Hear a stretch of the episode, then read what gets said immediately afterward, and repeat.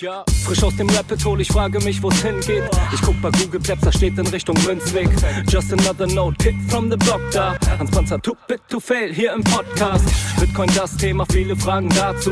Antwortengeber namens Markus und Manu. Ich mach mir nen netten Themenabend auf Taprap-Basis, zusammen mit Lea und Maren. Sind Gratationstage bei McDonalds, komm lieber in den Münzweg, hier ist Trap-Rap-Woche. Moskau Time spät, die Sats sind grad günstig. Herzlich willkommen alle, hier im Münzweg. Hier im Münzweg, ja, ja, hier im Münzweg, ja, ja. Hallo und herzlich willkommen zur 32. Folge der Münzgasse. Heute geht es wieder tief in den Kaninchenbau und ich möchte recht herzlich Jörg begrüßen. Hallo Jörg. Hallo Manuel, freut mich hier zu sein. Ja, mich freut es auch, dass es geklappt hat, so spontan ähm, und wir uns auch die Zeit genommen haben und gefunden haben, den Podcast aufzunehmen. Ähm, bei uns ist es üblich, dass wir am Anfang des Podcasts immer nochmal die richtige Syn Synchronisierung haben. Äh, deswegen, Jörg, hast du, bevor wir reinstarten, die Blockzeit für uns? Also bei mir ist es 827153. Ja, das kann ich bestätigen. Du hast den ersten Test bei uns bestanden. Sehr gut. Jörg, wir wollen heute zusammen ein bisschen, äh, ich glaube, mehr oder minder meine Gedankengänge, die ich in der Vergangenheit durch dich bekommen habe, nochmal abprüfen und auf die äh, neuesten Vorträge von dir, die bisher nur Englisch erschienen sind, eingehen. Da gibt es einen Vortrag, den werden wir auch drunter verlinken. Ähm, ähm, für alle Zuhörer, es wird so ein bisschen um Bitcoin als äh, Geld gehen, aber auch wie Bitcoin quasi in Zukunft mit KI äh, was machen kann. Und dazu hat Jörg super spannende Ideen. Äh, genau, aber Jörg, bevor wir reinsteigen, äh, willst du dich nochmal kurz vorstellen? Ja, Jörg Hermsdorf ist mein Name. Ähm, ich habe Informatik studiert, bin dann äh, nach meinem Studium 2010 äh, über Bitcoin gestolpert, ich weiß nicht mehr wie. Ähm, das hatte ich mir dann eine Weile angeschaut, als es dann noch keine, keine Bücher gab, sondern im Prinzip nur das Bitcoin Talk Forum und den, den Quellcode, ähm, weil ich wissen wollte, wie das Double Spending Problem gelöst wurde, äh, das ich fünf Jahre davor schon irgendwie äh, mich damit beschäftigt hatte oder versucht hatte zu lösen.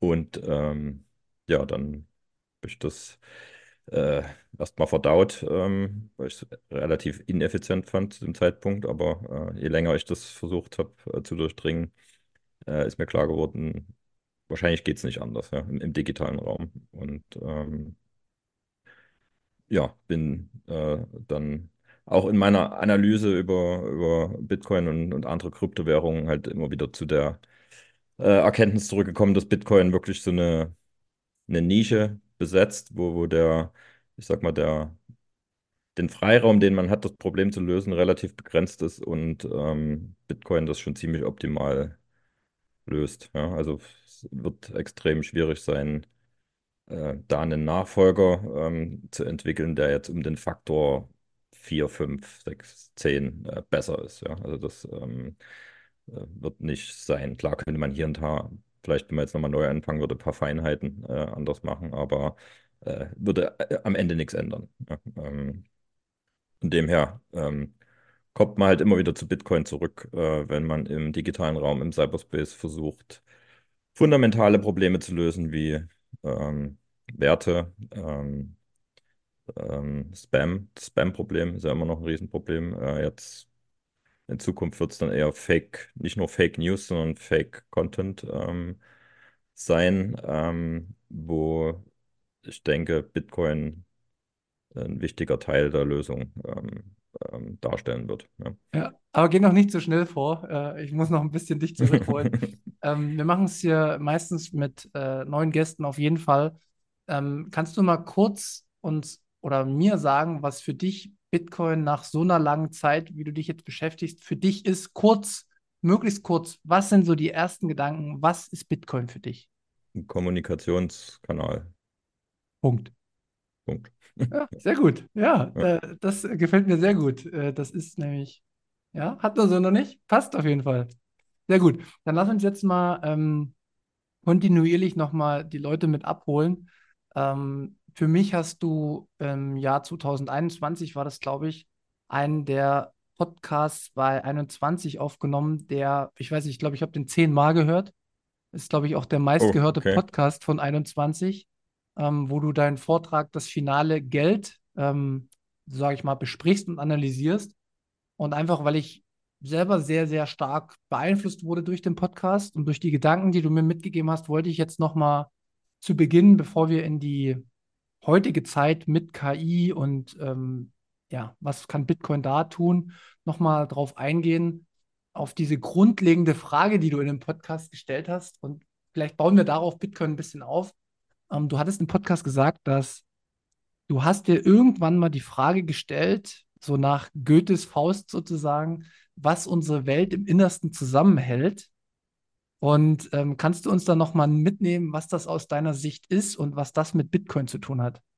Okay, ähm, also bei, bei Goethe war es ja im Prinzip, oder zumindest in Goethes Faust, äh, so die Anfänge der Alchemie, wo noch die, äh, die Suche äh, nach einer Möglichkeit, irgendwas anderes in Gold äh, umzuwandeln, ein ganz starkes Thema war. Das ähm, ist ja jetzt nicht nur in der Literatur, sondern ähm, kennt ja vielleicht von Johann Wolfgang Böttcher, hieß er, glaube ich, ähm, der von August dem Starken, glaube ich, dann ähm, gefangen genommen wurde, weil er, man weiß es nicht so richtig, ein, ein, rumgetrickst hatte und andere versucht hatte zu überzeugen, dass er aus, ähm, ich weiß nicht mehr aus welchem Element, äh, Gold machen kann und hat das äh, so glaubhaft gemacht, dass dann die Mächtigen dachten, oh Gott, wenn jetzt, jetzt jemand hier Gold äh, aus Stein oder aus anderen äh, Materialien äh, machen kann, dann bricht ja unsere Welt zusammen. Äh, und ähm, deswegen er da auf ähm, Festung, ich weiß ob es Festung Königstein war, ähm, lange gefangen gehalten wurde. Jetzt ihm ging es nicht schlecht, aber äh, immer äh, sozusagen, um dieses, dieses Wissen zu, zu schützen, was er da vermeintlich hatte und äh, das Monopol darauf äh, zu erlangen, äh, wie man äh, Gold schaffen kann.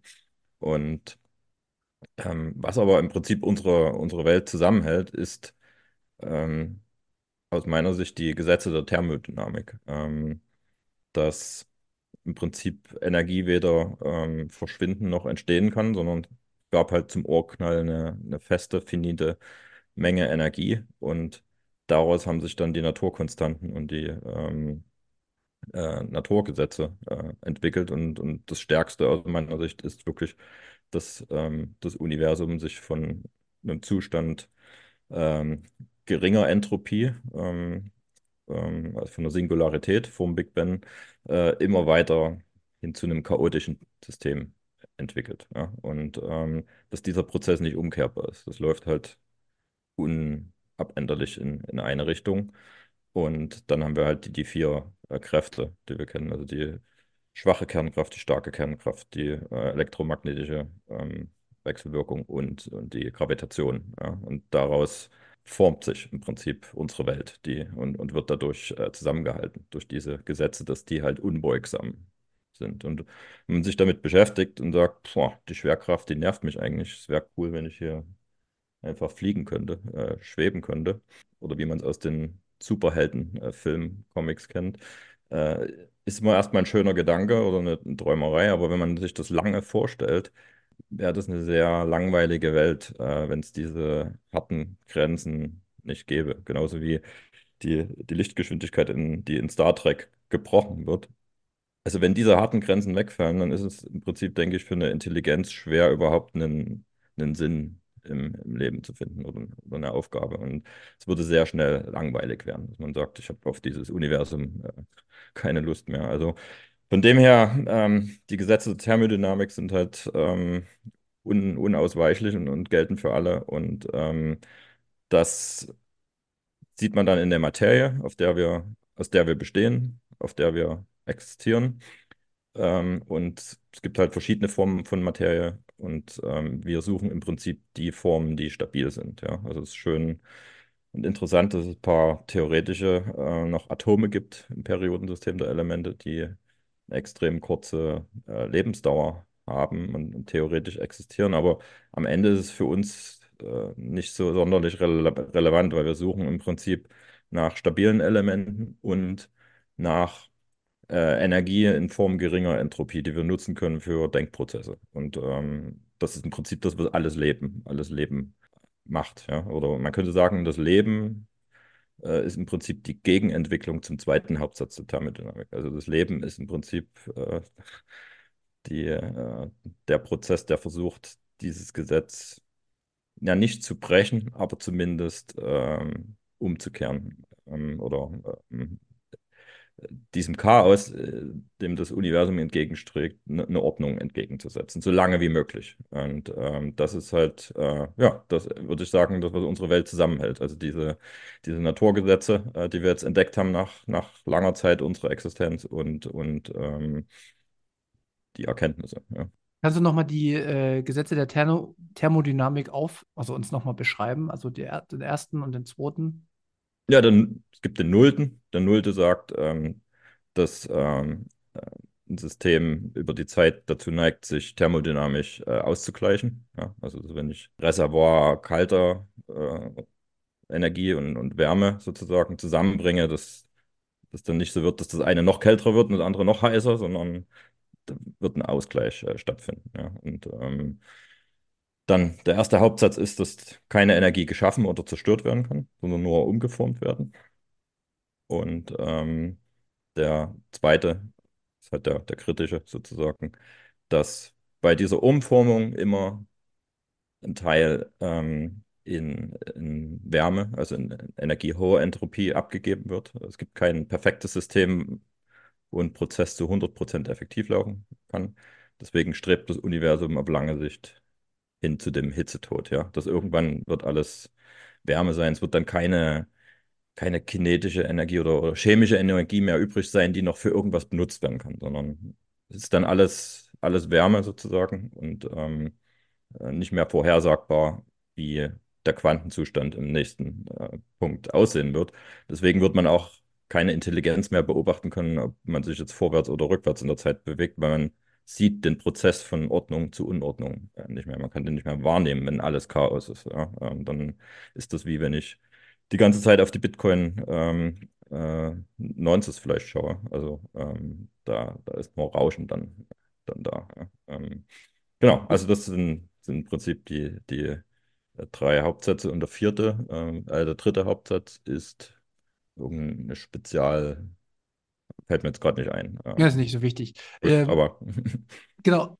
Ich wollte noch mal jetzt auch den Boden schwangen. Was hat jetzt dieses ähm, Gesetz der Thermodynamik im Endeffekt mit Bitcoin zu tun? Wie hast du da die Verknüpfung gefunden? Ja, du hast im, im Cyberspace das Problem, ähm, dass du ja Informationen mit anderen austauschst, die jetzt nicht deiner Kontrolle entspringen. Da ist das Problem, dass du ja halt nur eine bestimmte Menge an Informationen ähm, verarbeiten kannst, lokal und ähm, theoretisch geflutet werden kannst mit, mit Informationen. Und es zu lange dauert, ähm, das selber zu überprüfen ähm, und auszusortieren. Und ähm, das funktioniert so gut äh, oder ganz okay, solange man im, im, Cyberspace halt mit anderen, ich sag mal, Individuen äh, äh, interagiert, die, die auch irgendwie in der thermodynamischen Realität äh, verankert sind. Und äh, aber wenn ich jetzt versuche, wirklich äh, gemeinsam in, in einer Gruppe ähm, eine Wahrheit äh, rauszufinden, habe ich das, was wir, was wir Menschen haben, dass wir im Prinzip eine Beziehung zu jemandem aufbauen und dann einen hohen Wiedererkennungswert äh, von jemandem haben und die Entscheidung treffen können, mit dir will ich aber nichts zu tun haben, ich gehe weg zumindest, ja, oder ich höre dir nicht zu oder lass mich in Ruhe, dass ich im Prinzip mein, mein Recht äh, darauf ausüben kann. Aber im, im digitalen Raum habe ich im Prinzip das Problem, ich kann zwar digitale Identitäten erzeugen mit, äh, mit ähm, Signaturalgorithmen, ja, aber wenn ich keine Kosten habe, ähm, kann können andere Akteure eine beliebig hohe Anzahl an, an, an digitale, digitalen Identitäten erzeugen. Ja.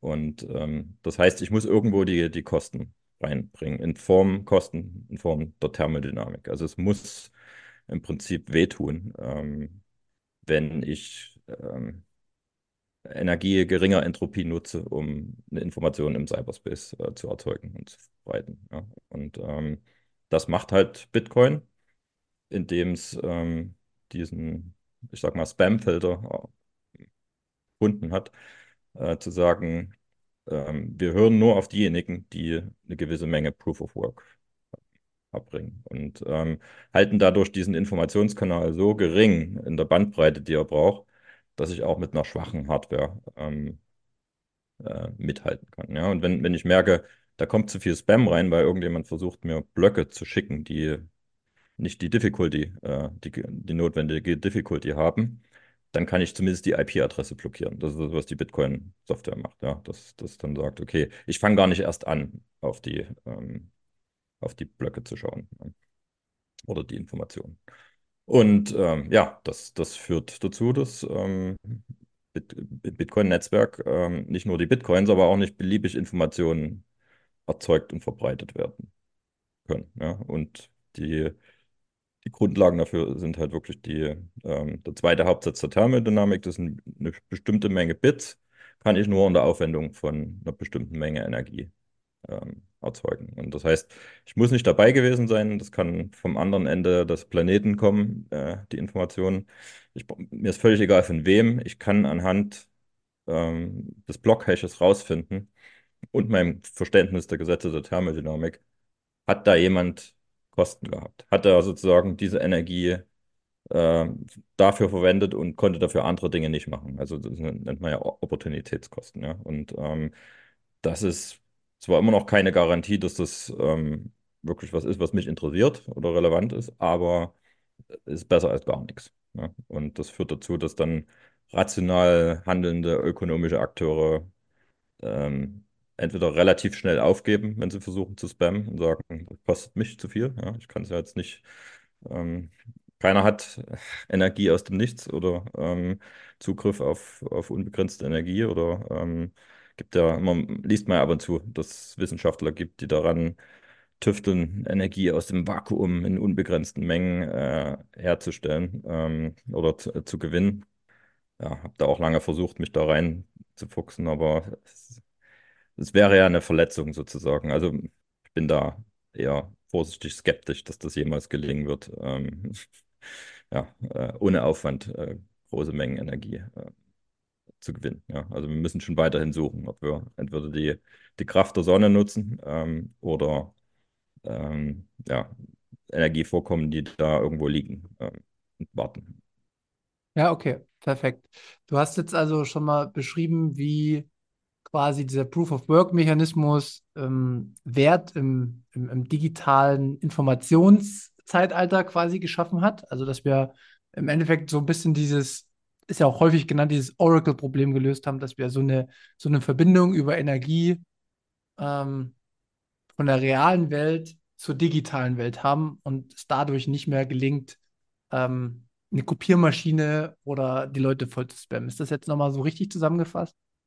Genau, so würde genau. ich, so würd ich sagen. Ja. Also, dass man, äh, vor allen Dingen, wenn man versucht, mit anderen Konsens zu erreichen, ähm, klar kann sich jeder im Kopf für sich selber auf ein, eine mathematisch finale Menge einigen, sei es 21 Millionen oder irgendwas, aber wenn du äh, daran äh, bei den Besitzverhältnissen Änderungen äh, vornehmen willst, musst du halt einen Mechanismus finden, wer, wer, wer darf jetzt sprechen. Ja, das ist wie wenn acht Milliarden Menschen in, in, einer großen Kathedrale sind und, äh, da jeder fängt, anfängt loszureden, versteht keiner den anderen. Ist einfach äh, zu laut sozusagen. Und deswegen ist da der, äh, der Konsens, äh, es braucht irgendwie eine Art von Koordination und entweder hast du eine Autorität, äh, die das macht, die sagt, wie, wie ein Gerichtssprecher, der sagt Ruhe im Saal ähm, und alle hören da drauf oder der setzt das zur Not äh, mit, mit physikalischer Gewalt durch, was ja am Ende auch ähm, Thermodynamik äh, wäre, aber der ist natürlich ähm, eine Schwachstelle in, in, dem System. Ja. Kann kompromittiert werden oder kann äh, das zu seinem Vorteil ausnutzen. Und bei Bitcoin ist es halt ähm, so gelöst, dass derjenige, der einfach den Nachweis erbringt, ähm, in, in dem Moment genügend Energie aufgewendet äh, zu haben, ähm, der wird damit belohnt, dass er für einen kurzen Moment sprechen darf und im Prinzip einen neuen Block ähm, mit Änderungen vorschlagen darf. Und dann muss aber trotzdem nochmal jeder validieren, ob das, ob, ob das stimmt. Ähm, mhm. Genau. Und du hast ja auch die, ähm, sage ich mal, Psychologie des Menschen direkt am Anfang des Podcasts ganz, ganz gut beschrieben, als du die von August Starken, als sie den, äh, wie hieß er nochmal, Ja, den glaube, Böttcher eingesperrt haben. Ja, auf jeden Fall, weil er gesagt hat, er hat quasi das ähm, seltenste Gut damals oder dem die Menschen am ehesten Wert zugemessen haben.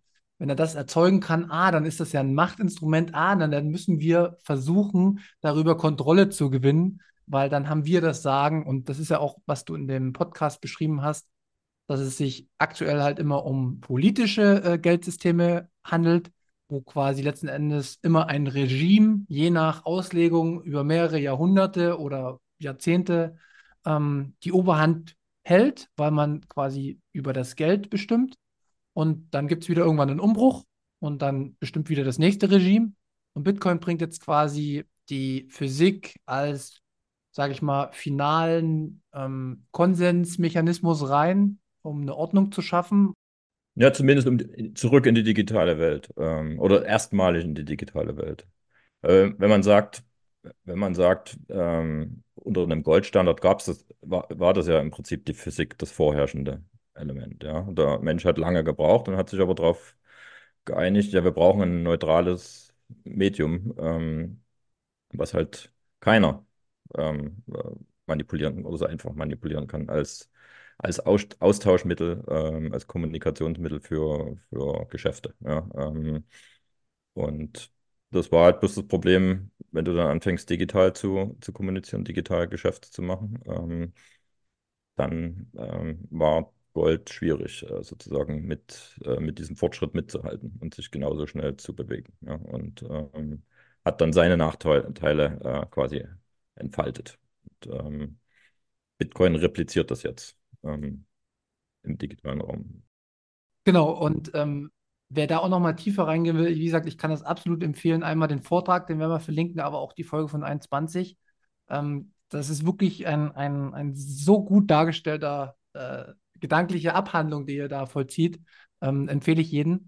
Aber wir wollen heute mal ähm, aufbauend auf, dein, auf deine Grundthese zu Bitcoin, was das quasi ist, äh, was das geschaffen hat.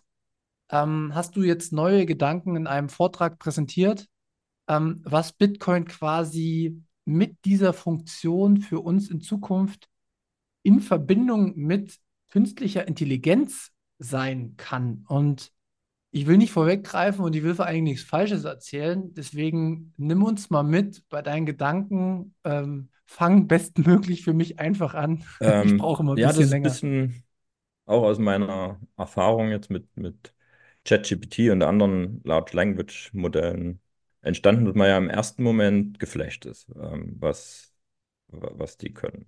Und denkt, oh, oh, oh aha, ja. Ähm, bis man dann merkt,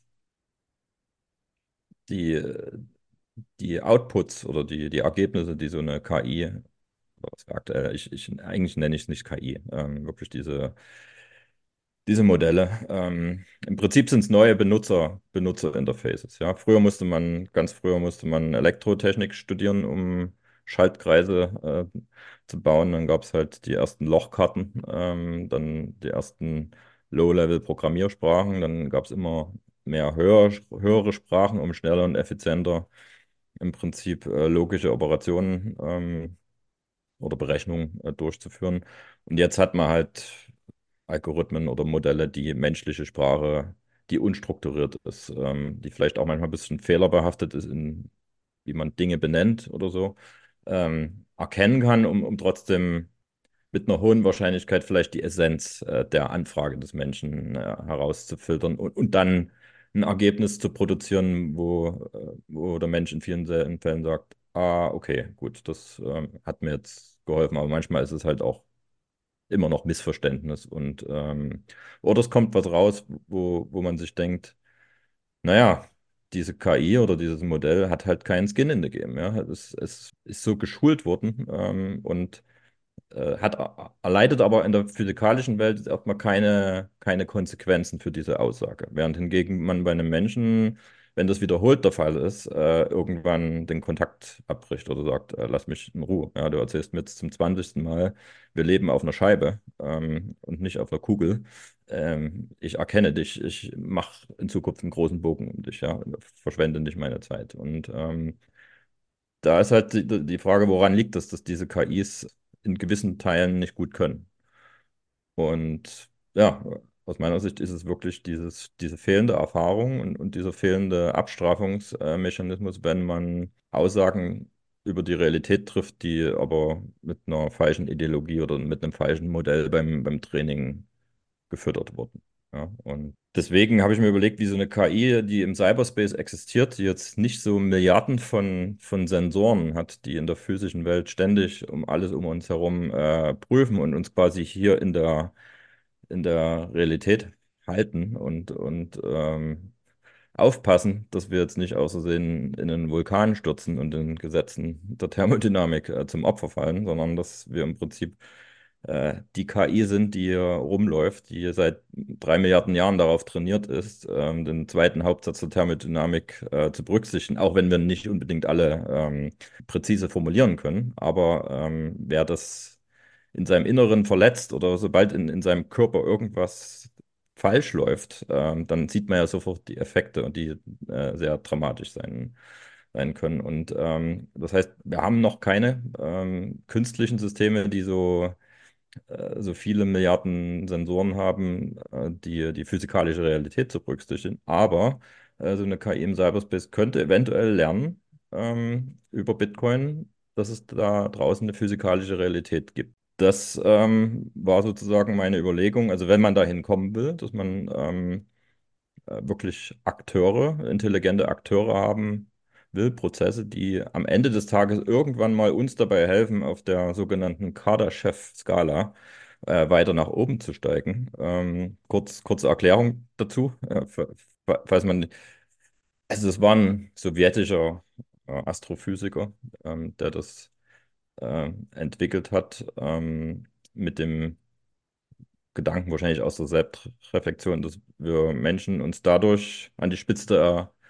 Evolution oder jetzt auch äh, Kontrolle über den Planeten äh, hervorgebracht haben, ähm, indem wir es geschafft haben, größere Mengen Energie zu äh, kontrollieren, ohne uns dabei selber in die Luft äh, zu sprengen. Ja. Also es fing an mit dem Feuer, die Beherrschung des Feuers und dann äh, chemische Energie wie äh, Schießpulver ähm, für alle möglichen An Anwendungsfälle. Ähm, und ähm, das heißt, man könnte Intelligenzen oder Zivilisationen danach klassifizieren, wie viel Energie sie verbrauchen. Ähm, und, und jetzt zwar nicht einfach sinnlos verbrauchen, sondern wirklich für Rechenprozesse, also für Denk Denkprozesse. Ja. Und da gibt es die, die Skala, man sagt, eine, eine, Level 1 oder Typ 1 Zivilisation ist eine, die 100% äh, der Energie ihres Heimatplaneten ähm, für sich nutzen kann. Der Mensch ist aktuell bei 0,72, 0,7 bei irgendwas. Auf, ähm, also wir benutzen noch nicht 100 Prozent und wir sind auch noch nicht sehr effizient. Bei der Energie, die uns zur Verfügung steht, haben wir immer noch hohe, hohe, hohe Energieverluste, die in Form von, von Wärme abgegeben werden. Auch wenn man 100 Prozent nie ganz erreichen äh, können wird, aber ähm, gibt viele Ineffizienzen und, und Bitcoin zeigt ja dann mit dem Finger drauf und sagt, ähm, schön, dass ihr hier das Ölfeld ähm, für euch äh, zunutze macht und, und diese chemische Energie dann in wie auch immer, kinetische, elektrische Energie irgendwann umwandeln wollt, aber die Methanblasen da, die sind, die verbrennt ihr einfach in der Luft und das ist reine Wärme, reine äh, hohe Entropie, die da abgegeben wird. Das ähm, hindert uns halt aktuell davon, äh, dieses, diese Level 1 zu erreichen. Und ähm, wenn man sagt, okay, es ist bei Level 1 dann Schluss, nein, da ist ja noch ein riesen Heimatgestirn ähm, in, in, der Mitte, äh, im Prinzip jedes Sonnensystem, weil eine Intelligenz ist nicht vorstellbar, dass die direkt in der Sonne existieren kann. Da ist halt zu viel ähm, Chaos, zu viel Unordnung, sondern irgendwo gibt es halt die, die lebenswerten Zonen oder die habitablen Zonen.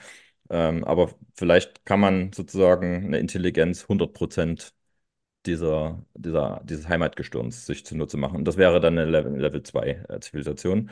Und das ist auch aus großen Entfernungen äh, sichtbar. Ja? Also das war im Prinzip seine äh, seine Schlussfolgerung, wenn wir, wenn wir herausfinden wollen, ob da draußen höhere Intelligenzen als wir existieren, dann ist das eine Möglichkeit danach zu suchen, indem man schaut, gibt es Anomalien in den, in den Stonnen, in den Sonnen, weil äh, wenn man 100% davon nutzt, äh, kommt das Licht dann bei uns nicht mehr an. Ja? Dann müsste man sehen, dass da sich sowas wie Strukturen. Und manchmal liest man das auch, dass, dass es Kandidaten dafür gibt, wo man sich wundert, was da für seltsame Fluktuationen in den Lichtmengen äh, sind, ob da im Prinzip irgendeine Intelligenz schon am Werk ist, ähm, das, das zu bauen. Ja.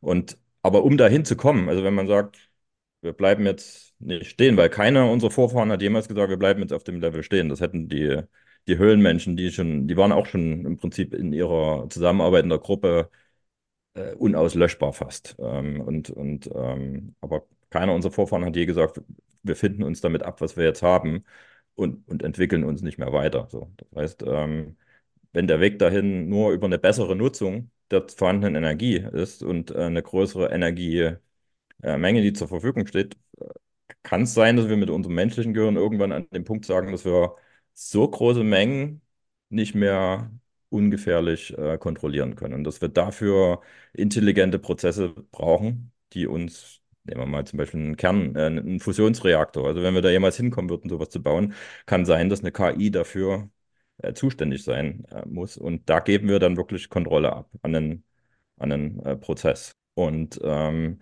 da wäre es wahrscheinlich wünschenswert, wenn, wenn das eine KI ist, die die Grundlagen der Thermodynamik und den Wert des Lebens an sich äh, schätzt äh, und nicht einfach sagt, ups, äh, jetzt ähm, ist, mir, ist, mir doch ein, ist mir doch ein Fehler unterlaufen. Ja? Also das war im Prinzip die, die Überlegung, also wenn man wirklich dahin kommen will, dass man Akteure, in, wirklich intelligente, künstliche Intelligenzen hat, dass das Akteure sein müssen, Agenten, wie man sie mal nennt, die wirklich eine, eine Hoheit über eine gewisse Menge Energie haben und autonom darüber verfügen können, aber im, im Wohlwollen ähm, sozusagen eine, eine, Zusammenarbeit mit den an, anderen Intelligenzen, die da, die da rumlaufen. Ja? Und nicht einfach sagen, oh, Rechenfehler, äh, oh, Pech gehabt. Ja? Ähm, und dass Bitcoin einen Weg dahin kommen soll, weil es gibt im Cyberspace nichts anderes, was die Gesetze der Thermodynamik so knallhart äh, reflektiert, mit denen man lernen kann, weil jede KI, die versucht, ähm, versuchen würde, Bitcoin zu halten oder zu verdienen, also die KI verbraucht ja selber Energie, ja, muss irgendwann auch Ressourcenmanagement lernen, dass sie weiß, skaliere ich jetzt meine Kapazität für die Aufgabe hoch oder runter. Ähm, und aktuell werden die ja, ja finanziert und entweder läuft dann von der Firma, die das betreibt, ähm, äh, die, die Dollarkonten aus und die müssen dann abschalten. Aber irgendwann wird eine KI selber äh, verfügen müssen und, und sich selber Com Computing-Ressourcen in der Cloud ähm, äh, kaufen müssen und ähm, muss das lernen, dass sie das im, im Gleichgewicht hält. Und wenn nicht, dann war es wahrscheinlich keine gute, keine nützliche KI, äh, die überleben kann. Aber über die Zeit müsste darüber sozusagen wirklich ähm, intelligente Prozesse hervorkommen, die zumindest die Grundlagen von Energiemanagement und, und den Wert von Energie ähm, äh, kennen. Hast du dir Gedanken darüber gemacht, wie das aussehen könnte? Also würde die KI quasi die UTXO bewerten, der, der, der Blockchain? Also wie und wann und wohin die UTXO geflossen sind und daraus irgendwelche Erkenntnisse ziehen? Oder wie genau wäre der Erkenntnisprozess? Im, im Prinzip wäre es erstmal dass die KI lernen würde, okay, das sind jetzt meine Bitcoin und ähm, ich muss alle paar Minuten äh, was davon abgeben, um einfach weiter denken zu können. Und ähm, da, da gehört nicht viel Intelligenz dazu, auszurechnen, wann sozusagen dieses Budget aufgebraucht sein wird. Ja. Das heißt, du kannst nur äh, weiter rechnen, ähm, wenn, wenn du es schaffst, äh, Bitcoin zu verdienen. Das heißt, du musst irgendwo in diesem Cyberspace was finden, was andere nachfragen. Und äh, ich denke, das ist ein Intelligenzprozess, der daraus entstehen kann. Und irgendwann wird eine KI lernen, dass, da, dass dem Zyklen unterliegen. Also selbst wenn sie was findet, wo sie jetzt gerade äh, sozusagen ein, ein, Plus generiert und, und äh, sich mehr aufbaut, dass sie merkt, oh, das ist nicht konstant. Äh, ich, ich muss ähm, ich muss mich anpassen. Ja? Und ähm, das, denke ich, wäre dann eine wirkliche Intelligenz. Weil bisher ist dieser, dieses Anpassen ist halt ein manueller Prozess durch die, durch die ähm, Systementwickler, ja, die die Modelle neu trainieren, die andere Schulungs-, ähm, anderen Trainingscontent sozusagen zur Verfügung stellen. Wenn, wenn sie merken, oh, die Nutzer sind unzufrieden mit den Aussagen. Das liegt wahrscheinlich daran, dass wir hier dieses Buch ähm, mit in, in dem äh, Training sozusagen mit einem gewissen Gewicht äh, berücksichtigt haben. Das wird dann manuell raussortiert. Aber das ist halt noch kein selbstlernender Prozess, der, der einen Feedback-Mechanismus hat. Und ähm, mir fällt nichts anderes ein, wie man im Cyberspace sozusagen dieses unmittelbare Feedback ähm, in, in die Verankerung der physischen Realität bewerkstelligen könnte. Ähm, dass man da wirklich einen autonomen, selbstständig denkenden äh, Prozess hat, der sich, ähm, der seinen Wert zeigen muss für alle anderen. Ähm, ja. Im positiven Sinne wäre es ja dann so, dass die KI lernt, das, was uns tatsächlich nützt, irgendwie auf irgendeine Art und Weise darzustellen, also günstige Energieressourcen oder äh, irgendwelche anderen Erfindungen, die uns tatsächlich auch ähm, den Alltag erleichtern. Aber es gibt ja auch so die, die, die Neg also negativ, ne? Aber es gibt ja auch so die Möglichkeit, dass die KI über äh, Bitcoin dann lernt, okay, die schwächste Stelle im Glied ist immer der Mensch, der zum Beispiel seine UTXO nicht gut geschützt hat. Oder also weißt du, dass dann einfach die ganze Zeit immer das Internet oder Schwächen in Software-Wallets oder oder oder ausgenutzt werden. Also hast du so auch schon drüber nachgedacht oder hast du jetzt erstmal das bei dem? Das wäre das Minimalprinzip. Also wäre, wäre auch wirklich ein Lernprozess. Also wenn eine KI selber dahinter kommt, äh, äh, nach solchen Schwächen zu suchen. Ähm, ich meine, ob es jetzt ein intelligenter Mensch ist, der das rausfindet, oder eine KI ist im Prinzip für denjenigen, der da, der es schlecht gemacht hat, ähm, äh, irrelevant. egal, ja. Also ähm, egal. Ich sag mal, wir Menschen wären ja auch behaupten, dass wir immer intelligenter werden, ähm, müssen uns natürlich dann an solche Entwicklungen anpassen. Also wir müssen ja auch mithalten. Aber was viele befürchten, so dieses Skynet-Szenario von, von Terminator, ähm, äh, dass, dass wir dann irgendwann eine KI haben, die sozusagen uns äh, versklavt oder, oder vernichten will. Ich glaube, wenn man lange drüber nachdenkt, äh, ist, äh, was wir, was wir Menschen gut können und worauf wir optimiert sind, ist wirklich äh, mit, unseren, mit unserer Wahrnehmung der Realität ähm, da rauszugehen in die Welt und nach entweder ineffizienten Prozessen oder nach brachliegenden Energien zu suchen. Und da wird keine künstliche Intelligenz ähm, mithalten können. Bei dem Versuch dabei wird sie vermutlich ihren Bitcoin-Stash aufbrauchen und, und äh, sterben. Ja, also das heißt, die KIs müssen sich eine Nische äh, finden, die von uns Menschen äh, nicht schon besetzt ist. Und äh, das wird nicht in der Expansion und Besetzung von, von Energiequellen ähm, in, in, einem wirklichen eigenen Interesse liegen. Also zumindest nicht in absehbarer Zeit, denke ich. Ja. Also das wird eher sich auf Berechnung, äh, digitale Services ähm, beschränken, ähm, weil selbst wenn du jetzt drüber nachdenkst, gibt es vielleicht irgendwann mal KI-Roboter, die sich selbst bauen oder so. Auch da wirst du wahrscheinlich feststellen, dass nach den Gesetzen der Thermodynamik das, was die Evolution hier nach drei Milliarden Jahren hingestellt hat und den Reproduktionsmechanismus, den wir haben, dass das thermodynamisch viel effizienter ist als äh, die Fabriken und, und, und so weiter. Ja? Also, dass, dass du wahrscheinlich in, in, der, in der Menge und der Geschwindigkeit dann nicht mit den, mit den Menschen ankommen wirst. Also, du musst muss jede KI, denke ich, äh, eine Form der Koexistenz finden äh, mit uns Menschen. Ansonsten geht ihr die Energie aus. Ja, da wird der Stecker gezogen, sagen wir mal so. Ähm, deswegen bin ich da jetzt nicht äh, dystopisch eingestellt und mache mir Gedanken in der Zukunft, dass wir, dass wir eine böse KI haben werden, die, die uns sozusagen, ähm, ja. Aber wenn wir das im Prinzip die Interaktion mit den KIs auf einem System gestalten, das wie das Fiat-Geldsystem äh, thermodynamische Löcher hat, sag ich mal, dann wird eine KI die erste sein, die uns dabei ausbotet, ähm, die, die Schwachstellen in, in dem Finanzsystem äh, zu finden und ähm, damit die ökonomische Kontrolle äh, gewinnt. Ja. Ähm, und, und im Prinzip das System dann für den Menschen komplett unbrauchbar macht. Ähm, und deswegen war in, in dem Vortrag mein, mein Appell an alle, das war ja da, wie soll man es sagen, Großteil der Teilnehmer war ja im Prinzip diejenigen, die dann äh, zwei Tage später ins Weltwirtschaftsforum äh, weiter äh, wandern, ähm, zu sagen, also wenn man jetzt ähm, diese KI-Zukunft denkt und, und die weiter vorantreiben will, dann äh, muss die Interaktion mit diesen äh, Modellen auf einem thermodynamisch gesunden Werteaustauschsystem äh, basieren. Und da ist halt Bitcoin das Paradebeispiel, was man da findet. Ja, brauchen wir jetzt nichts Neues dafür aufbauen. Mal einfach das, das nehmen und, und darauf aufbauen. Du hast es so ein bisschen auch als ähm, das Blut der KI sozusagen bezeichnet, oder?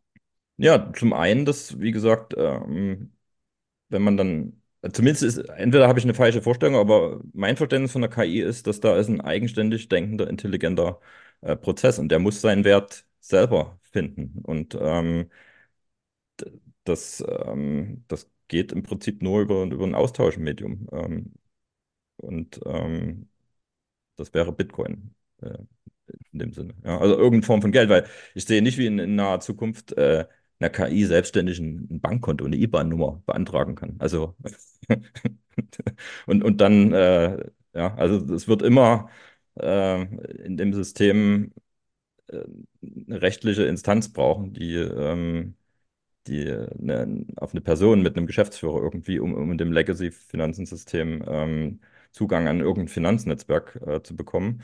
Und ähm, wenn man jetzt auch vielleicht mal an die Bitcoin-Community denkt, äh, da werden ja schon ähm, KIs entwickelt. Ähm, zum Beispiel Alex Svetski ist mit ähm, We Are Satoshi oder also so ein, ein Large Language Model, äh, was mit Bitcoin-Inhalten äh, trainiert ist. Am Ende muss man ja damit Geld verdienen, ansonsten äh, ist es ein, ja, hat man vielleicht einen großzügigen Sponsor, aber ich sag mal, wenn, wenn eine KI nicht wirklich anfängt, Geld zu verdienen, ist die Frage, bringt sie wirklich Wert oder ist es nur ein Unterhaltungs, ähm, Unterhaltungsinstrument? Und ähm, Ja, ist erstmal, ich habe ich habe gerade noch eine Frage im Kopf, auch sorry, falls ich dich unterbreche, aber ich glaube, die ist mega wichtig. In Bezug auf die KI hast du ja auch erst sowas wie Deepfake schon auch nochmal angesprochen.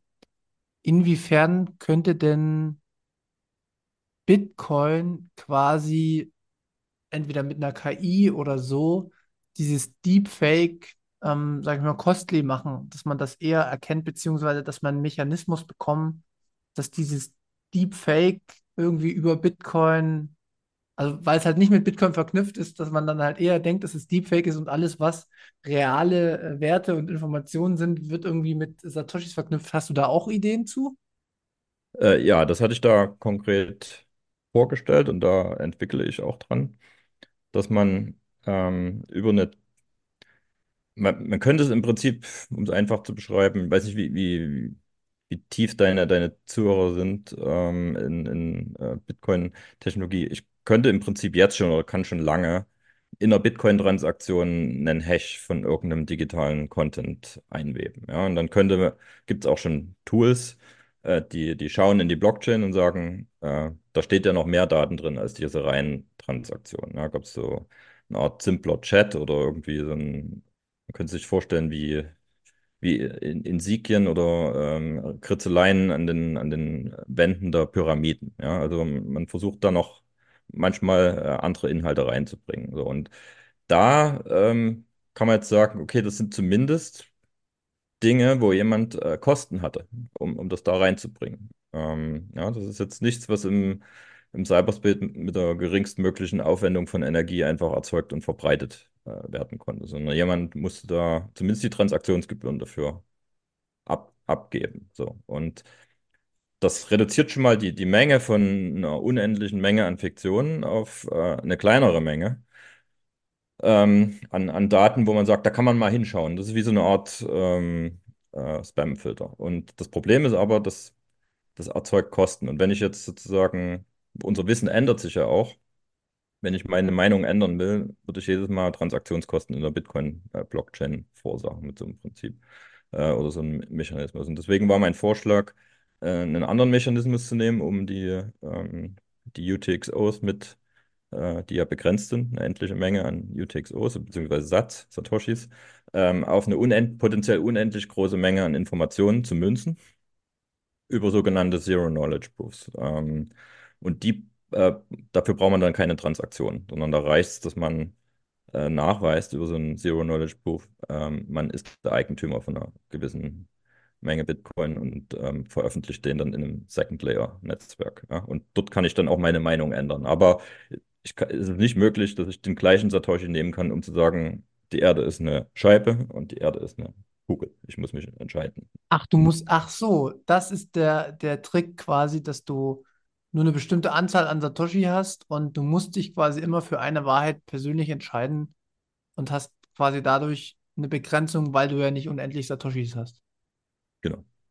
So. Ah. das heißt, ich könnte, und ich würde es auf, weil ich würde dann, wenn diejenigen, die die Zero-Knowledge-Proofs verifizieren, würden dann feststellen, oh, die würden zwar nicht wissen, welcher Satoshi das ist, der, ähm, der dann Double Commitment oder ein Double Backing, Double Statement äh, gemacht hat, aber die könnten diese beiden Beweise in ihrer Gesamtheit äh, sagen, nee, äh, funktioniert nicht sozusagen. Und das würde dann, würden dann sozusagen auch die Inhalte, die damit ge gestützt sind, äh, komplett wegfallen aus der Beweis. Und im Prinzip hätte man dann nur noch die Menge übrig, die wirklich den Zero-Knowledge-Beweis äh, sauber erbracht hat. Ja? Und auch nicht so, dass ja jemand anders ähm, mit, mit meinen Satoshis ähm, in meinem Namen äh, so ein Zero-Knowledge-Proof erzeugen kann. Ähm, genau, also das ist eine Idee. Ähm, das ist eine Idee, die für das äh, Proof of Solvency, also wie Custodians im Prinzip nachweisen können, dass sie wirklich äh, vollständig gefundet sind oder vollständig gebackt sind.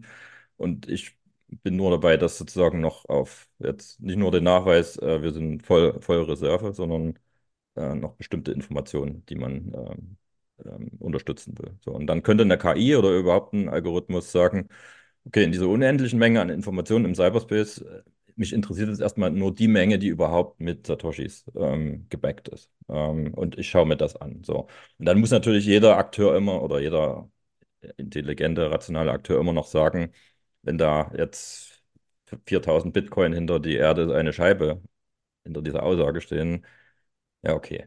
Ähm, ich nehme das mal zur Kenntnis, aber ich habe ein anderes Weltbild. Aber zumindest ist, ist, es nicht mehr so, dass ich mich durch eine unendliche Menge von, von Informationen äh, wühlen muss. Und ähm, kommt ein bisschen auch aus der die Überlegung, dass der Mensch ja schon immer irgendwie auch auf Persönlichkeiten geschaut hat, die es geschafft haben, Reichtum anzuhäufen. Egal ob moralisch gut oder fragwürdig, aber zumindest, wenn jemand, der vermeintlich viel Geld hat, spricht, dann hören viele zu. Also Geld war schon immer ne neben der Tatsache, dass es ein Tauschmittel und vielleicht eine Rechnungseinheit und zur Koordination ökonomischer Prozesse ist, auch schon immer sowas wie, ich darf jetzt sprechen oder ähm, ich, ich find, finde Gehör. Und im Prinzip ist die Idee, die ich da entwickelt habe, ähm, analog dazu in der, in der digitalen Welt, dass ähm, man sagt, ähm, ich muss trotzdem noch prüfen, was da gesagt wird, aber ich muss nicht unendlich viel prüfen, sondern die, es reduziert sozusagen. Oder ich kann auch sagen, ich schaue mir jetzt erstmal nur die äh, jede Woche die Top 10 äh, Informationen an, die äh, die meisten Bitcoins hinter sich äh, vereinen und, und schaue, ist das für mich relevant? Ja? Und da, deswegen wäre es, denke ich, ein guter dezentraler äh, Koordinationsmechanismus, wenn man sowas im Cyberspace zusätzlich hätte, weil das nämlich die, die Notwendigkeit von äh, vertrauenswürdigen Proxys, äh, die sich eine Reputation aufbauen müssen, ähm, äh, reduzieren oder, oder nehmen würde. Ja? Die, was jetzt im Internet der Fall ist, dass ganz viel nur noch über ähm, die Reputation der Plattform ähm, geht, was ja immer, immer mehr bröckelt, ähm, wo, wo alle wissen, selbst mit extrem viel Geld und Content-Moderation und so weiter, äh, kommt selbst die großen Plattformen äh, nicht mehr hin, Wahrheit oder Fake von Realität ähm, äh, zu trennen. Und deswegen denke ich, bräuchte es was wie, wie Bitcoin, was ähm, zumindest für diejenigen, die an der Realität und jetzt nicht an Unterhaltung, hm, Ablenkung, weil, weil das ist was, was die, achso, das wollte ich vorhin sagen, das ist was, was die KIs jetzt gut können oder die, die Modelle, die können sehr gut, ich sag mal, kohärente Informationen erzeugen. Also die bei uns Menschen im Gehirn ähm, jetzt nicht Widersprüche auslösen, sondern wo wir sagen, oh, wenn ich da mir so ein Bild generieren lasse von, äh, von ChatGPT, ähm, wo unser Gehirn sagt, okay, da, da ist eine Kohärenz sozusagen. Ja? Und ähm, ähm, das war in der Vergangenheit, äh, hatte man keinen Prozess, der das erzeugen konnte. Also, ähm, dem ich einfach sagen könnte, mal mir einen Kreis und äh, dann kommt da aber ein künstlerisches Bild, wo, wo der Kreis das äh, präsente Element ist, äh, raus. Und wenn ich sage, mach's nochmal, dann kommt was anderes. Also es ist kein, kein Kopieren, sondern es ist wirklich ein Erzeugen von, von kohärenten Inhalten. Aber die Frage ist, wie, wie relevant ist das auf lange Sicht, dass wir ja weiterhin äh, hier ums Überleben kämpfen. Auch wenn es uns manchmal nicht so vorkommt, äh, weil wir es geschafft haben, enorme Energiereserven anzuhäufen, dass wir uns äh, Fehler, Ablenkungen, Unterhaltung und so weiter äh, gönnen können, dass wir nicht äh, 24 Stunden am Tag ähm, wie das Eichhörnchen nach der nächsten Nuss äh, suchen müssen, ja, sondern uns auch anderen Dingen äh, hingeben können. Aber am Ende äh, funktioniert das nur, wenn wir es weiterhin schaffen, ähm, die Gesetze der Thermodynamik ähm, zumindest zu berücksichtigen und Vorbereitung für eine ungewisse Zukunft zu treffen. Und ähm, Ja. dafür braucht äh, eine geballte Intelligenz, die die Einzelnen übersteigt und einen Koordinationsmechanismus, um ähm, auf diesem Weg der Weiterentwicklung halt den anderen zu sagen, hey, ich habe was Interessantes gefunden, äh, schaut es euch an. Und ähm, wenn ich dafür ein Medium habe, wie, wie Bitcoin, äh, dann ähm, kann das schneller gehen, als wenn man ähm, ja,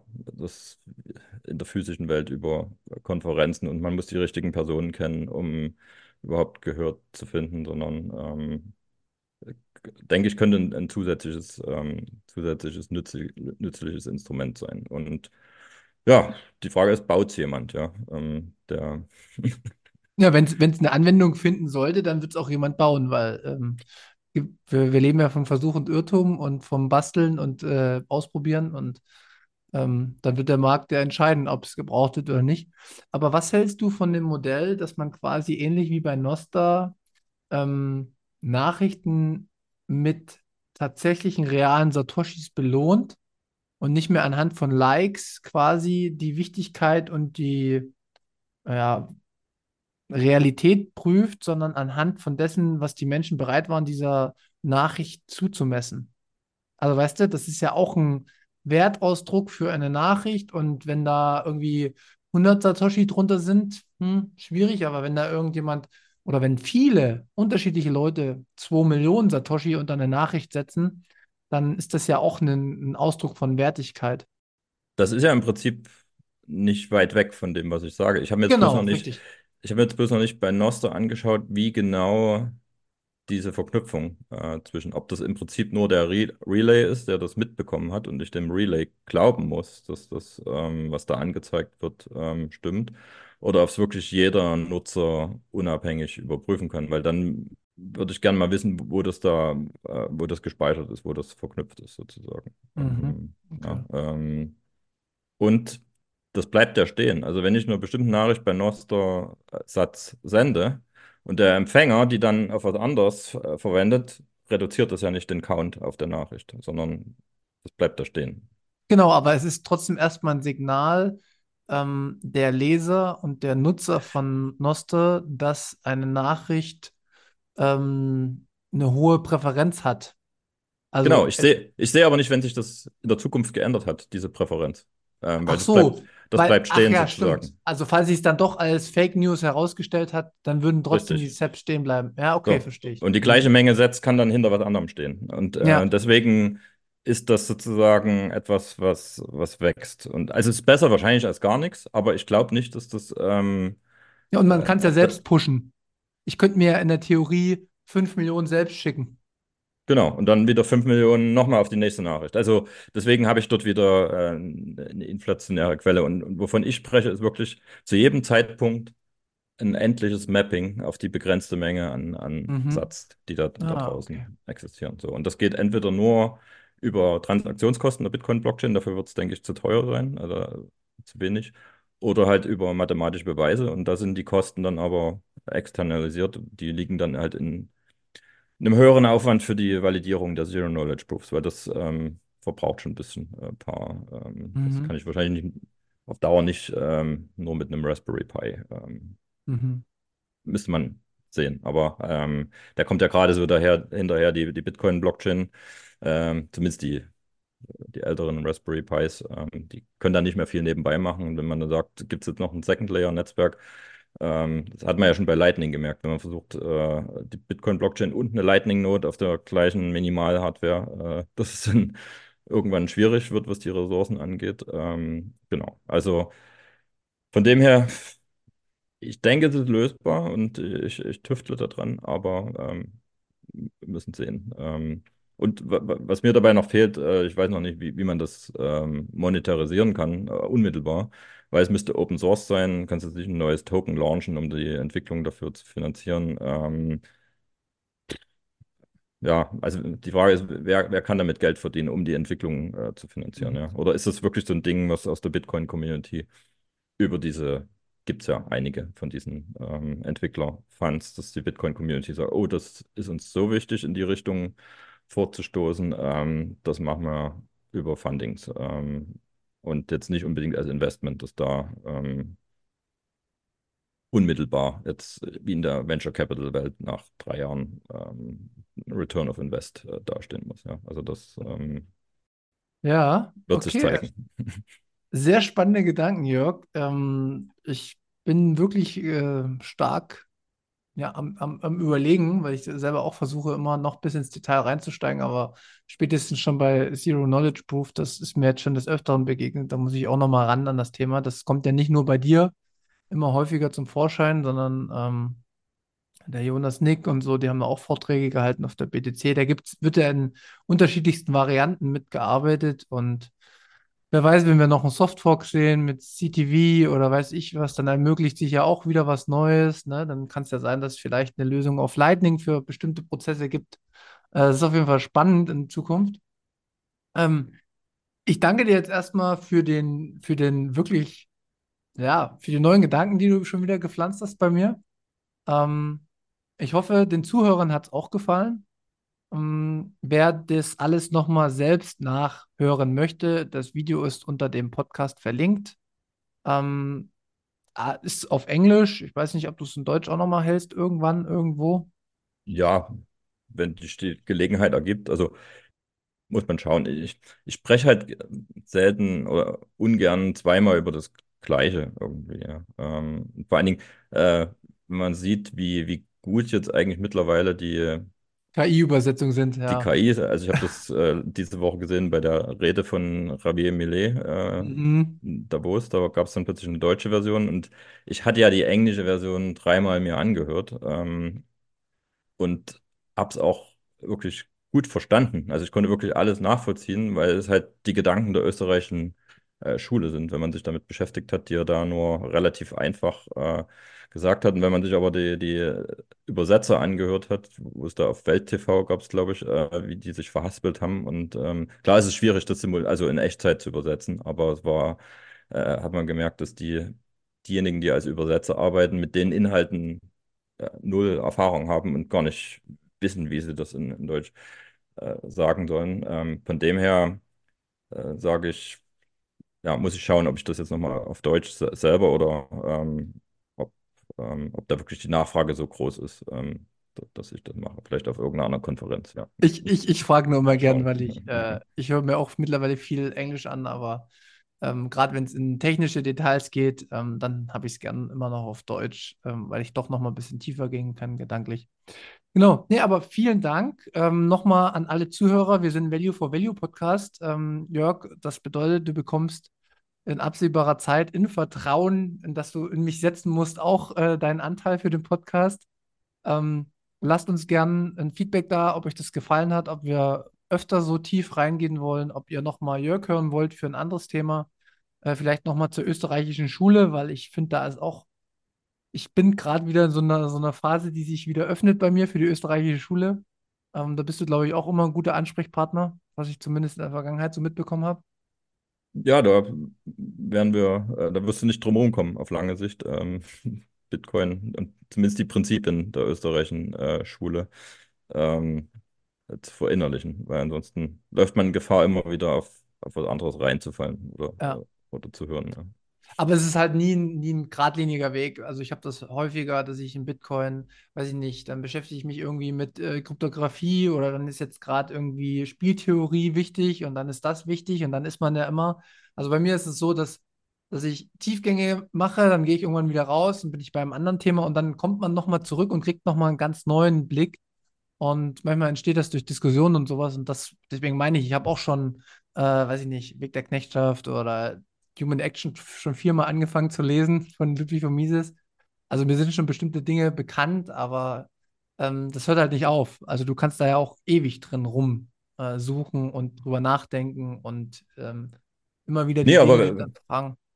wenn ich noch kurz was dazu sagen kann, also was, äh, klar kannst du ewig, ewig da ähm, sich damit beschäftigen. Aber das Entscheidende für mich bei der österreichischen Schule ist die wissenschaftliche äh, Methode dahinter, die, die Praxeologie, die, die Ludwig von Mises entwickelt hat, dass ich bei einem Axiom anfange und sage, der Mensch handelt und das äh, ohne es auszuprobieren müssen, einfach hinterfrage, äh, ich mache die Aussage, der Mensch handelt nicht, ähm, dass das ein Widerspruch ist, weil alleine schon sich damit zu beschäftigen, der Mensch handelt nicht, ist ja eine Handlung, mit der ich äh, Ziele mhm. verfolge, Ressourcen einsetze, meine, meine Zeit und so weiter. Ja.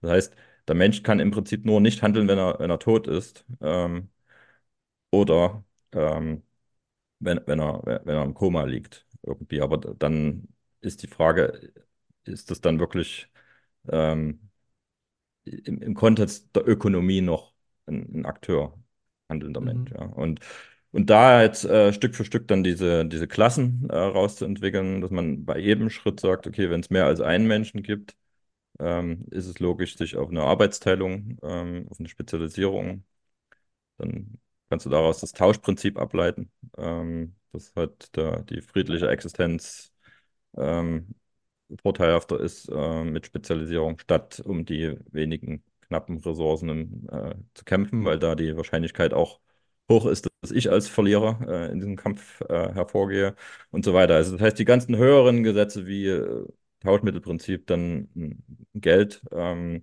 und so weiter, die lassen sich alle nur rein durch Nachdenken herleiten, ohne das jemals ähm, ausprobieren äh, zu müssen. Und da unterscheidet sich halt die, die österreichische Schule bei vielen Dingen hinsichtlich der aktuellen ähm, ja, ökonomischen Wissenschaft, dass äh, dort zwar auch jeder Thesen postulieren kann, aber dass man die vorher äh, logisch versucht herzuleiten, statt zu sagen, oh, äh, das wäre ein interessantes Experiment. Dafür brauche ich aber Geld, um jetzt unter einer Gruppe von Menschen äh, eine Studie zu machen, die am Ende eh nicht wiederholbar ist, die Aussagen, weil ähm, sowohl der Studiendurchführende als auch die Subjekte, die da studiert werden, lernfähig sind und beim nächsten Mal sich wahrscheinlich anders verhalten. Das heißt, ähm, es gibt halt ganz, ganz wenige Gesetzmäßigkeiten eigentlich, die man aus der österreichischen Schule rausziehen kann und die einem dann im Leben weiterhelfen. Ähm, hm,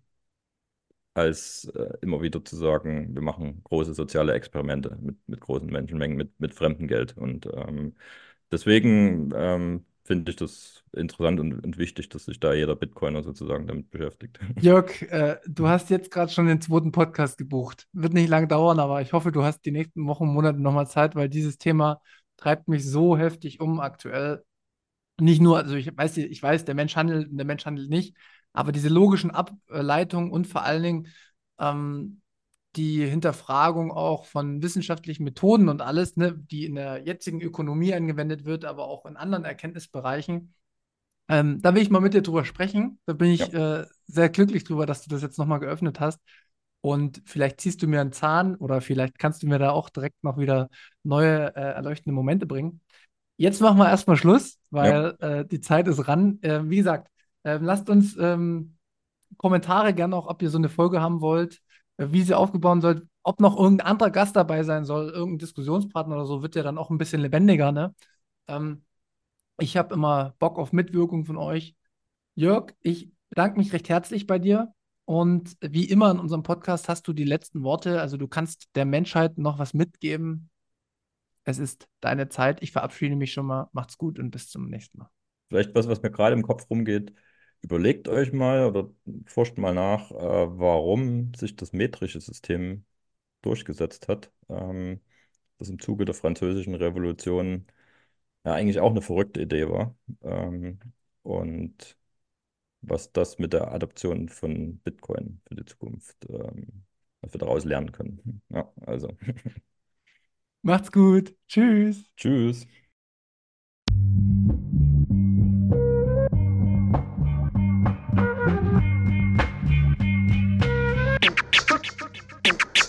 Ja, frisch aus dem Rapid Hole, ich frage mich, wo's hingeht. Ich guck bei Google Maps, da steht in Richtung Münzweg. Just another note, kick from the block da. Hans Panzer, too big to fail, hier im Podcast.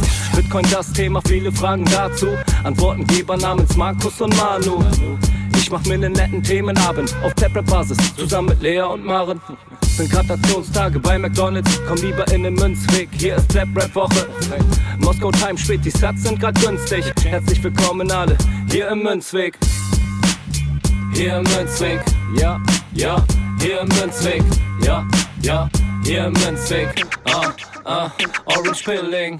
Es ist Plap Rap Week, Manu Markus haben eingeladen, direkt angenommen. Lassen die uns noch nicht zweimal sagen, was ist Bitcoin eigentlich? Lass es uns zusammen erfahren. Leas offene Fragen, er hat von Tobit und Maren. In der Münzgasse wird klar, worum es um Bitcoin geht. Es sind die Individuen und was sie bewegt. Alles freiwillig für uns selber ausgewählt. Freiwillig den Pfad verändert, weg von diesem Fiat-Weg. Im Münzweg ist unergründlich der Weg das Ziel. Scheinbar endlos und kurvig, Flussverlauf von Nil. Das Wissensangebot mittlerweile unendlich viel. Nur du löst das Oracle-Problem, denn du machst Bitcoin real. Pierce in einem Netzwerk, bleibst together strong. Synergie, Kettenreaktion wie atomare Bomben. Meine Revolution, um friedliches Geld zu bekommen. Viele Münzwege führen zum Glück dezentral gewonnen. Hier im Münzweg, ja, ja, hier im Münzweg, ja, ja, hier im Münzweg, ah, ah, Orange Ich Pilling. seh ein Blockzeichen am Himmel, Einsatz für den Doktor. Weil im großer Notfall, steig in den Helikopter. Adresse Münzweg 21, Orange Pilz im Medizinkoffer. Take off, Alter. Digga, Digga, Beat.